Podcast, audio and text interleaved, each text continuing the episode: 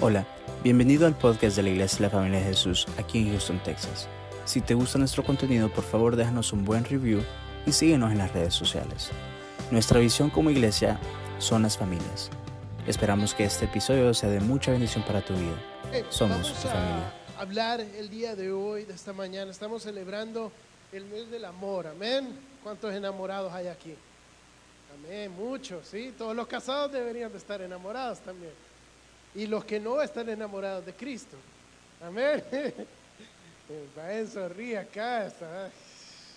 Mejor, mejor no entro a eso. Bueno, el, el- el mes del amor. Esta mañana quería hablar del título de la prédica, es el don del amor. Amén. Mire, cuentan una historia, un médico una vez eh, tenía que hacer una operación, médico cirujano, tenía que hacer una operación, era un pueblo muy chiquito, y iban a operar a una niña. Y esta niña tenía algo muy particular que era que era de, sangre O eh, negativo. Entonces es un tipo de sangre muy difícil de conseguir, es más difícil conseguir. Y como era un pueblo bien chico, eh, no tenían ese tipo de sangre, pero da la caso particular que, que, mm, justo la niña tenía una gemela idéntica y la gemela tenía el mismo tipo de sangre. Entonces el doctor viene, se le acerca a la, a la gemela y le explica la situación. La niña habrá tenido unos 9, 8 años. Entonces le explica y le dice la situación, la operación y todo. La niña se queda callada y se da la vuelta, atrás están los papás, se da la vuelta y abraza a los papás y le dice, ok, doctor, yo le ayudo. Bueno, empezaron a preparar todo, le, ponen su bata, toda la niña y le sacan la sangre. Habrán tardado tal vez unos 30 minutos, después el doctor se va y pasan dos horas. Entonces, después de las dos horas viene el doctor y, eh, junto ya con la niña estaban los padres, le dicen, le da felicidades, que la operación había sido exitosa, que la niña estaba estable, que todo había salido bien, no sé qué, entonces todos los padres bien contentos, bien felices. Y la niña se queda como extrañada, como sorprendida y le dice, doctor, ¿tiene alguna pregunta? Sí, doctor, bueno. Y entonces yo cuando me voy a morir, le dice la niña. El doctor se queda como que, no, y entendió por qué la niña se estaba despidiendo de los papás, porque la niña pensó que el que necesitaban su sangre significaba que necesitaban toda su sangre. Y, y la niña estaba dispuesta a morir, a dar su vida por su hermanita. ¿sí? Parece muy particular, muy peculiar cómo es el corazón de los niños, cómo es la mente de los niños que, que ellos aman y, no, no comprenden, pero inocentemente aman de una manera tan pura. Y por eso la Biblia dice que para entrar al reino de los cielos tenemos que ser como niños, tenemos que tener fe como niños y creerle a Dios. Amén. Pero Dios os ha llamado a amar, ¿sí? En el primer carta de Juan, capítulo 4, Dios habla que tenemos, la palabra de Dios habla y dice que Él nos ha llamado a amarnos los unos a los otros. Dice, si amás a Dios, si decís que amás a Dios, a quien tú has visto, pero no amás a tu hermano, que lo ves, entonces es imposible que tú digas que amas a Dios. No puedes amar a un Dios que no has visto y no amar a un hermano que se ha visto, que has convivido con él. Porque Dios, dice la palabra, es amor. Y el que permanece en Dios, permanece en amor. So, para amar a Dios tienes que amar a tu hermano. Tenemos que amar a nuestros hermanos, ¿sí? Entonces, eh, esta mañana vamos a estudiar un poco de lo que es el amor. Y vamos a ir al primer, eh, eh, primer Corintios, capítulo 13. Este es el versículo más famoso, más popular. Siempre que un predicador tiene que hablar de acerca del amor, se basa en este capítulo. Y quiero que lo estudiemos hoy de, otra perspectiva. Y vamos a ir a 1 Corintios, capítulo 13, versículos del 1 al, eh, al 13. Vamos a leer todo el capítulo. Dice así, el apóstol Pablo dice a los Corintios, si yo hablase en lenguas humanas y angelicales y no tengo amor, vengo a ser como un metal que resuena o címbalo que retiñe. Y si tuviese profecía, si entendiese los misterios y toda la ciencia, y si tuviese toda la fe, de tal manera que trasladase los montes y no tengo amor, nada soy. y si repartiese todos mis bienes para dar de comer a los pobres, y si entregase mi cuerpo para ser quemado, y no tengo amor, de nada me sirve. El amor es sufrido, es benigno, el amor no tiene envidia, el amor no es jactancioso, no se envanece, no se hace, no hace nada indebido, no busca lo suyo, no se irrita, no guarda rencor, no se goza de la injusticia, mas se goza de la verdad. Todo lo sufre, todo lo crea, todo lo espera y todo lo soporta. El amor nunca deja de ser, pero las profecías se acabarán, cesarán las lenguas y la ciencia se acabará, porque en parte conocemos y en parte profetizamos, mas cuando venga lo perfecto, entonces lo que es en parte se acabará. Mas eh, cuando yo era niño, hablaba como niño, pensaba como niño, juzgaba como niño, mas cuando fui hombre, dejé lo que era de niño. Ahora vemos por espejo, oscuramente, mas entonces veremos cara a cara. Ahora conozco en parte, pero entonces conoceré como fui conocido. Y ahora permanecen la fe, la esperanza y el amor. Estos tres, pero de estos tres, el mayor es el amor. So, Pablo les está hablando a los corintios de la de la importancia, de la prioridad que debería de ser el amor entre nosotros. Y él empieza a definir el amor. Y como buen teólogo, Pablo lo define de dos maneras, para hacerles entender a, los corintios qué es el amor, de una manera negativa y de una manera positiva. La primera vez que yo escuché esto, dije, ¿cómo es eso? ¿Cómo es que algo es pesimista y algo optimista y cómo voy a entender eso? Negativo significa lo que no es. Positivo significa lo que sí es. So, para entender el amor tenemos que entender qué es lo que no es el amor. Y también tenemos que entender lo que sí es el amor. La palabra en Corintios dice que el amor no busca lo suyo. El amor no es jactancioso ni se envanece. El amor no guarda rencor. Yo pudiese resumir esto en que el amor no es egoísta. El amor tampoco es orgulloso. Miren, nosotros muchas veces amamos a los demás o amamos a nuestra pareja, nuestro cónyuge, esposo, esposa, de una manera egoísta. ¿Sí? Porque muchas veces hacemos cosas o regalamos cosas o decimos cosas con la esperanza de que ese amor sea eh, eh, recompensado, sea, sea recíproco, que le regresen ese amor. Imagínese usted que, usted viene y le compra un gran ramo de rosas a su esposa para el 14 de febrero, esos que estaban bien caros, que los venden como 20 veces de lo que normalmente cuestan, y usted llega bien contento con las rosas, y su esposa dice, a mí no me gustan las rosas. Yo no sé por qué me trajiste, yo quería chocolate. Imagínese usted, justo no había chocolate y por eso, entonces se sentiría mal, pero eso revela, eso revela con qué intenciones está haciendo usted las cosas, porque si lo está haciendo por amor, no buscando lo suyo, no importa si a la persona le gusta el detalle o no, no importa si la persona le agradece el servicio o no, porque usted no lo hizo eh, con, la, con la intención de que se lo agradeciera. Cuando lo hacemos para nosotros mismos, si a la persona no, no le agradece, no se siente bien, nos sentimos mal nosotros. Y se trata más de nosotros de lo que se trata. Mire, con Emily yo tuve que aprender. Porque así una cosa, y esto me gusta a mí, porque claro, yo estaba acostumbrado a pensar en mí, a pensar en lo que a mí me gustaba. me está viendo como que, ¿qué vas a decir? a pensar en lo que a mí me gustaba, lo que yo, y a ella no le gustaba eso, porque uno no, no está programado, uno de soltero vive su vida pensando en uno mismo, pero ya cuando se casa es una cosa diferente, y por eso el matrimonio es, es muy bonito, porque lo forma a uno a no pensar en uno, sino que en pensar en su prójimo, en su familia. Entonces cuando nosotros buscamos eh, amar a alguien, tiene que ser sin, egoísmo. Si usted se pone a pensar en el amor de Dios, el amor de Dios no es egoísta. El amor de Dios no, no, no busca lo suyo. Dice, Pablo le decía a, los hermanos, le decía, tienes que amar a tu pareja como Cristo amó a la iglesia, ¿sí? Que dio su vida por ella. Y si uno piensa en Cristo, lo que Dios hizo a dar, a dar, su Hijo unigénito, Dios lo hizo por amor, no buscando una recompensa. Cuando Dios envía a Cristo a morir por nuestros pecados, Él en sí lo envió por los judíos.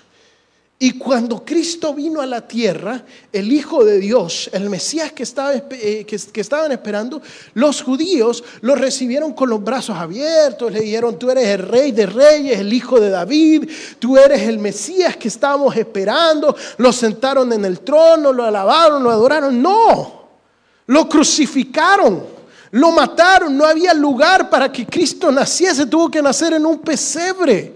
Lo vituperiaron, lo humillaron. Y aún así, Cristo los amó y lo que dijo en su amor es, Padre, perdónalos porque no saben lo que hacen.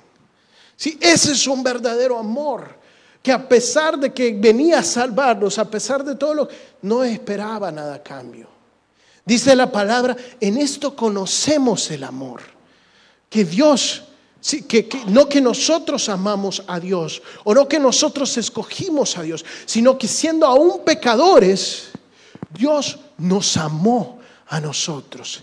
Y si Dios te puede amar a ti, hermano y hermana, así como tú eres con todos tus defectos, con todas tus fallas, tú también puedes amar a tu pareja. Si tú sientas que ese amor te lo están regresando o no te lo están regresando, que es correspondido, que agradece, y tú le dices, le cociné esto, le hice esto, hice este detalle, lavé los platos. Tal vez usted nunca lava los platos, pero esa mañana usted lavó los platos y está esperando que su esposa le diga, qué bueno, gracias porque me lavaste los platos.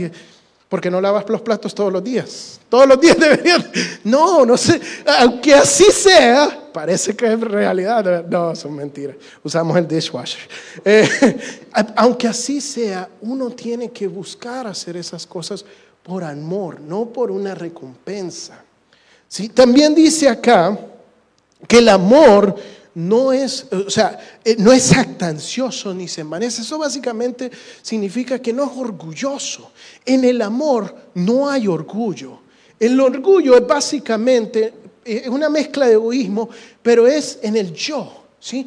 E, es en el, en el que no le pueden faltar el respeto, no pueden ofender su orgullo porque usted ya, ya se bloquea. Y dice, no, ¿cómo es posible que me hablaste de esta manera? Yo soy el hombre de la casa, yo soy el que, el que provee aquí, mis chicharrones crujen, que esto y que lo otro. No podemos vivir en orgullo. Igual, no solo de los hombres, pero como mujeres, no podemos ser orgullosos, porque eh, entonces no hay amor, no hay amor. Uno de los dos siempre tiene que doblegar. Y no se trata de que, bueno, eh, la última vez yo pedí perdón, ahora tú te toca a ti.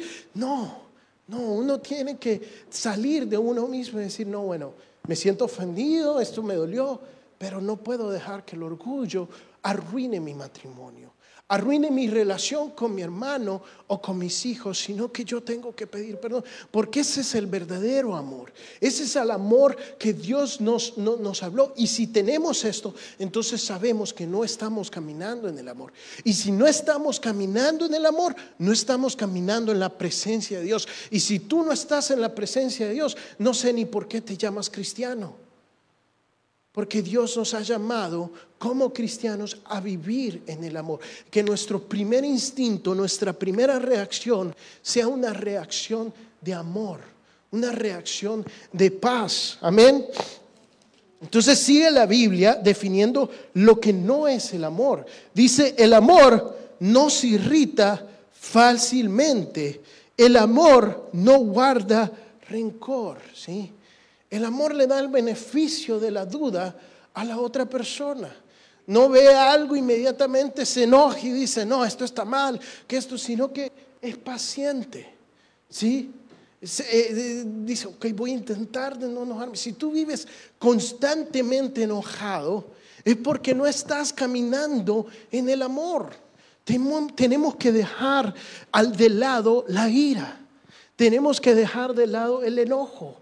Tal vez esa es tu naturaleza, tal vez así, así fuiste eh, criado, que enojo, que esto, que el otro, pero esas maldiciones generacionales se rompen con el amor Cuando Dios llena tu vida, rompe todas estas cosas. Dice, el amor no guarda el rencor, el amor perdona.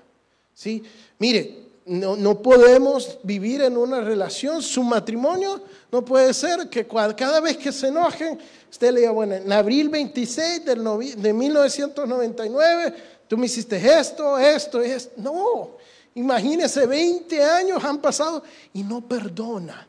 No podemos guardar una lista de fallas y, llevar ese rencor, porque sabe lo que sucede cuando usted no perdona, usted se lastima a sí mismo, no a la otra persona, porque a la otra persona se le olvida.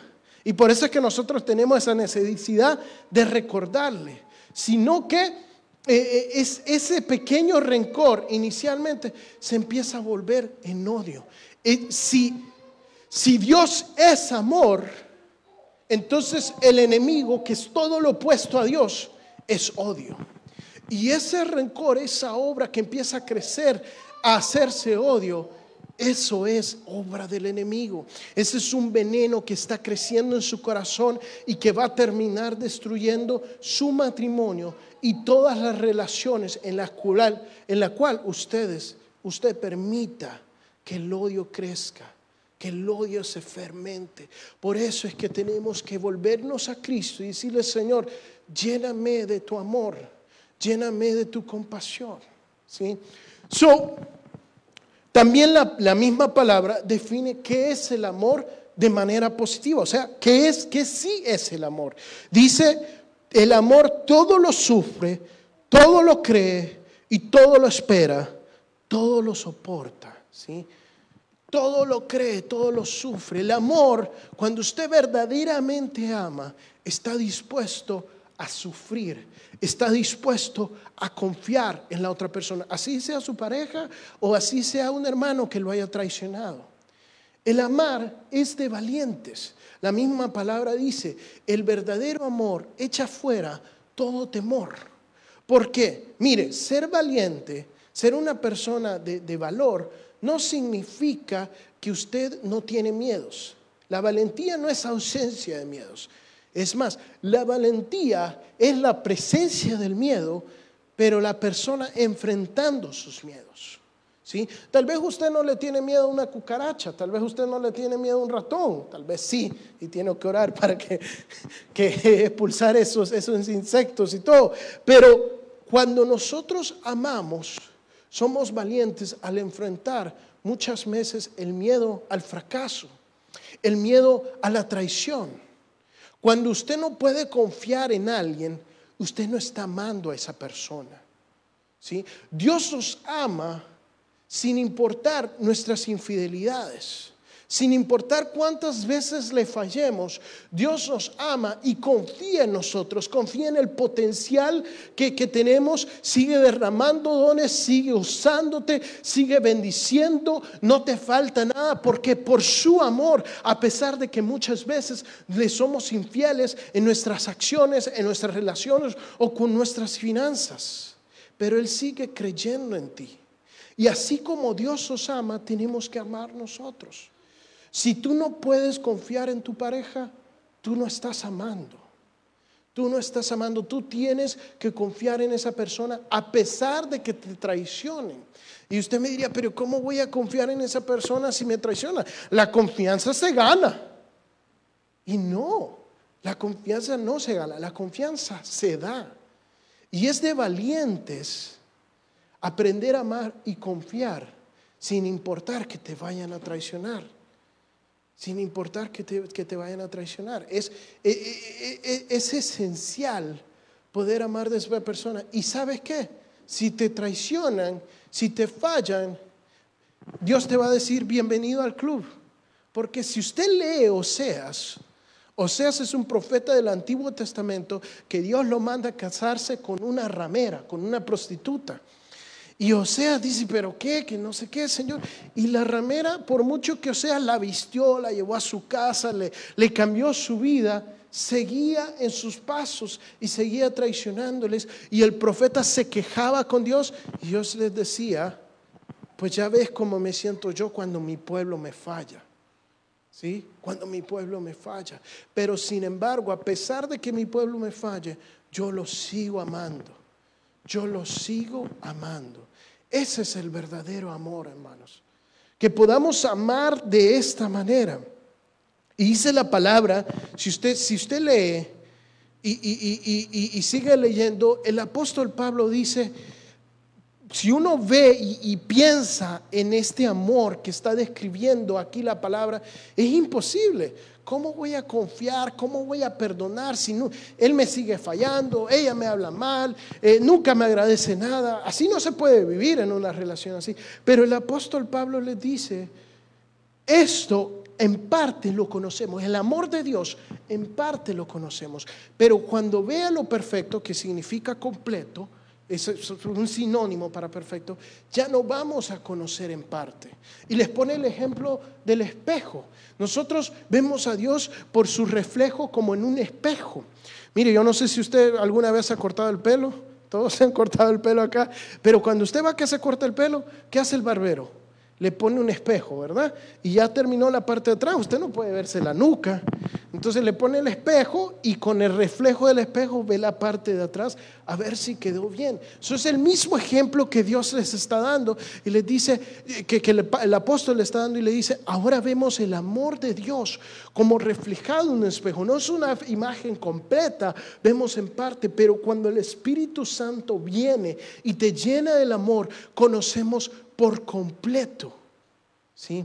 El problema de la gente es que malinterpreta esto, malinterpreta el amor. Una vez un amigo me decía, y discutíamos de esto, yo no entendía en ese momento por qué discutíamos, porque para mí era muy claro, pero él me decía que el amor era una emoción, que tú no puedes controlar el amor cuando tú tienes, sientes esa emoción por una persona. Yo le decía que no, que el amor es una decisión. Decía, yo creo que es como 80% decisión, 20% emoción, pero tiene que haber una decisión para amar. Y él no, necio, necio, necio. Después descubrí por qué, porque él eh, era gay y entonces él decía como que eso es algo que yo siento y no puedo controlarlo. Y, no es así, el amor se, el amor se, se, decide. ¿Por qué? Porque yo no me levanto todas las mañanas y siento tal vez como que amar a mi esposa y mi esposa tampoco porque amanemos, tenemos todos groñudos y todo, pero tomamos la decisión de amarnos.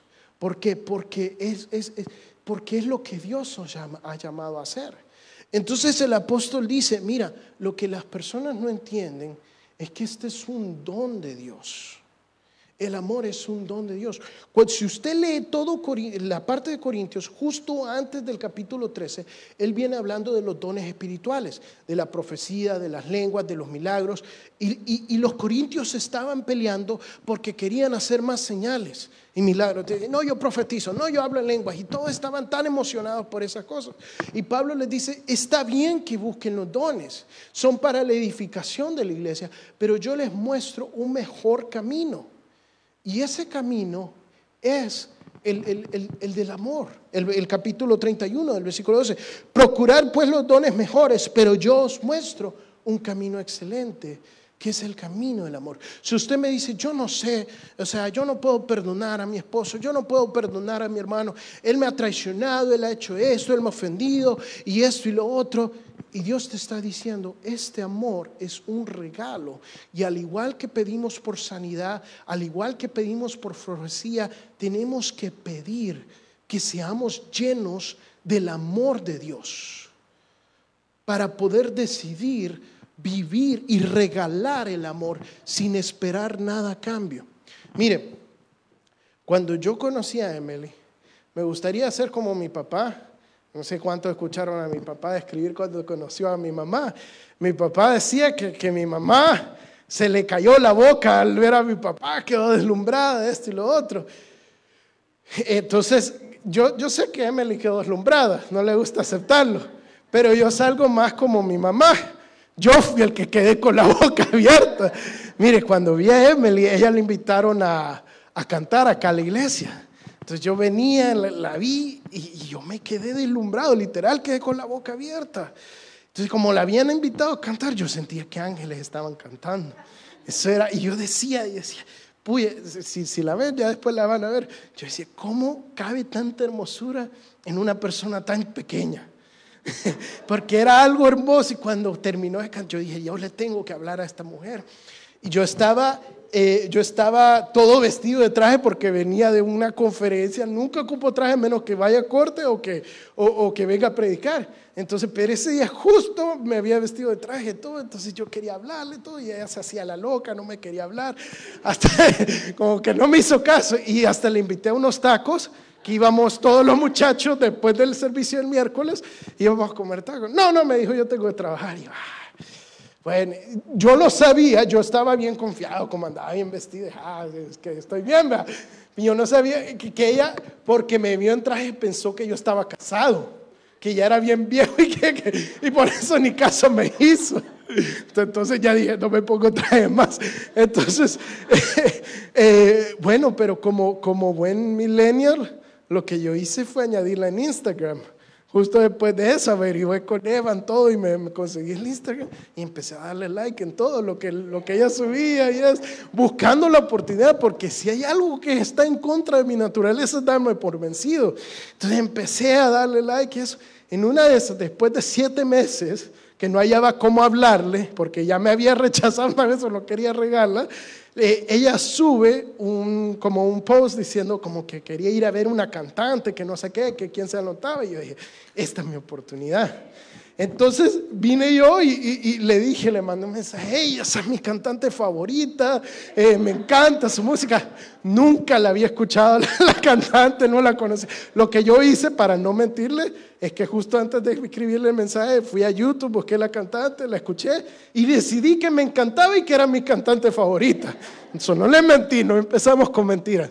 Entonces le invité todo y bueno, ya el resto es historia y está Emma para contarla. Pero, mire, e, eso fue obviamente un periodo hermoso en nuestra vida.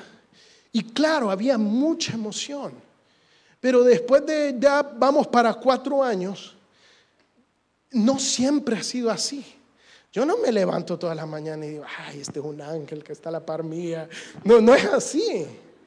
Pero decidimos amarnos decidimos amarnos y enfrentar nuestros miedos juntos. A veces nos peleamos, a veces nos falta dinero, a veces estamos bien, a veces esto, pero el amor nos lleva adelante y es el amor no que nosotros podemos eh, crear, sino que es un amor que Dios y el Espíritu Santo nos da porque ponemos a Dios primero en nuestro matrimonio porque sabemos que tenemos que honrar a Dios y por ende honrarnos a nosotros dos.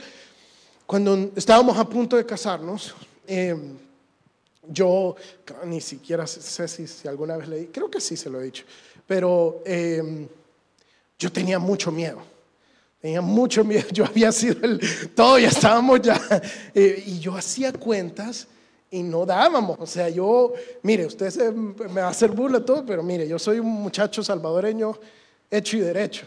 Y yo nunca en la vida había pagado renta Toda la vida, hasta que te cases, te vas con tu, te vas con tu pareja. Casado, casa quiere. Entonces yo no, era un gran desafío para mí ya tener mi familia, todo. Yo hacía cuentas y no dábamos y tenía miedo. Mire, cuando uno tiene 18 o 20 años y se casa, uno es tonto, no tiene experiencia, no piensa en esas cosas. Pero cuando uno ya tiene sus 30, ya está un poco más viejo, uno sigue siendo tonto, pero ya tiene más experiencia. Y ya dice que hay que hacer las cosas así, así, así.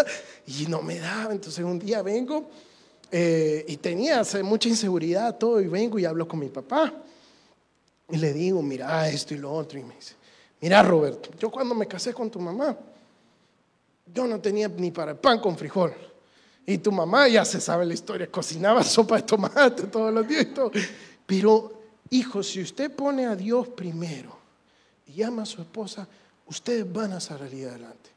Tú confía en Dios y todo hace. Y se me fue el miedo. Y no, ¿qué, ¿qué, me pasa? Tengo que confiar en Dios, tengo que hacer las cosas y vamos. Pero es ese amor que Dios le da a uno que hace que saca adelante. Pueden haber tiempos difíciles y van a haber tiempos difíciles. Si no siempre va a ser color de rosa, pero eso no significa que uno dice, no, el amor ya se acabó. El amor no se acaba, hermano. Usted toma la decisión de no amar. Eso es muy diferente. Cuando usted se hace consciente de que todos los días usted decide amar a esa persona, ya no puede echarle la culpa a los sentimientos, al subconsciente y decir, no, no, no amo a esta persona. No, usted es el responsable de cultivar ese amor y de cultivar esas relaciones, no solo con su pareja, sino con, sus hijos, con sus hermanos, con todos, porque el amor se practica con todos. Nos vamos a parar, vamos a orar, voy a invitar a los músicos, veo, los músicos, sienten mucho el amor.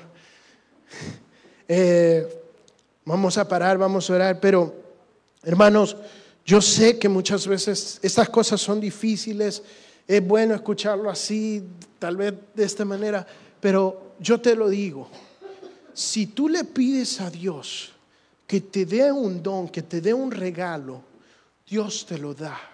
Dice, si, si los padres humanos que son malos cuidan de sus hijos, si su hijo le pide algo, no le da una piedra, ¿cuánto más Dios, el Padre perfecto, no te va a regalar todo lo que tú quieres? Y pedir el amor es lo mejor que usted puede hacer en su vida. ¿Sí? Una vez escuché a un predicador decir, porque todo el mundo dice, todos los predicadores dicen, cuando Salomón le pidió sabiduría a Dios en vez de todas las riquezas y el poder, hizo lo mejor que podía hacer. Y el predicador dice, ¿y qué se le hubiera pedido? Amor por Dios y su palabra en vez de sabiduría. Porque ese es el mejor don que podemos tener. Ni siquiera la sabiduría, ni siquiera las lenguas, sino el amarnos los unos a los otros, el vivir en amor el vivir en Dios, porque Dios es amor. Si yo te invito hoy que clames para que Dios derrame su espíritu sobre nosotros y para que Él derrame un espíritu de amor, para que donde no había perdón, para donde había odio, donde había rencor, donde había amargura, Dios cambie eso y lo llene de su amor, lo llene de su poder, de su gloria sobre ti y que ahora tú lo puedas ver a tu hermano tú no puedes ver a tu esposo y no sentir un amor que te llena, un amor que te consume, un amor por servir a otros, por derramar tu vida y tu corazón por otros. Gracias Jesús, gracias Jesús, llénanos de ti, Padre, llénanos. Gracias. Es tu amor una y otra vez que llena que llena todo mí, llena todo mí, conmigo estás una y otra mí, vencedor, Lord del cielo, el camino abierto está, es tu amor una y otra vez. Que llena, nos llena Jesús todo en mí, llena todo mí, conmigo está. ¿Quién es contra mí? Oh, por del cielo el camino abierto está para soy en ti, dile fuerte, soy en ti. Fuerte para amar, fuerte para perdonar, fuerte para confiar, Jesús. Fuerte, fuerte para ordenar la fuerza. Fuerte soy en ti, fuerte soy en ti llamas a vivir en el poder de tu amor. Fuerte soy en ti, fuerte nada puede tus promesas, oh Señor. Amor, fuerte solo en ti, fuerte solo en ti, me llamas a venir al poder de tu amor, es su amor, una y otra vez, que llenas llena todo en mí, llena todo conmigo, conmigo estás, unes contra mí. Aleluya Jesús, del cielo el camino abierto está para entrar. Padre, que tu amor sea llenando, Señor, nuestra vida.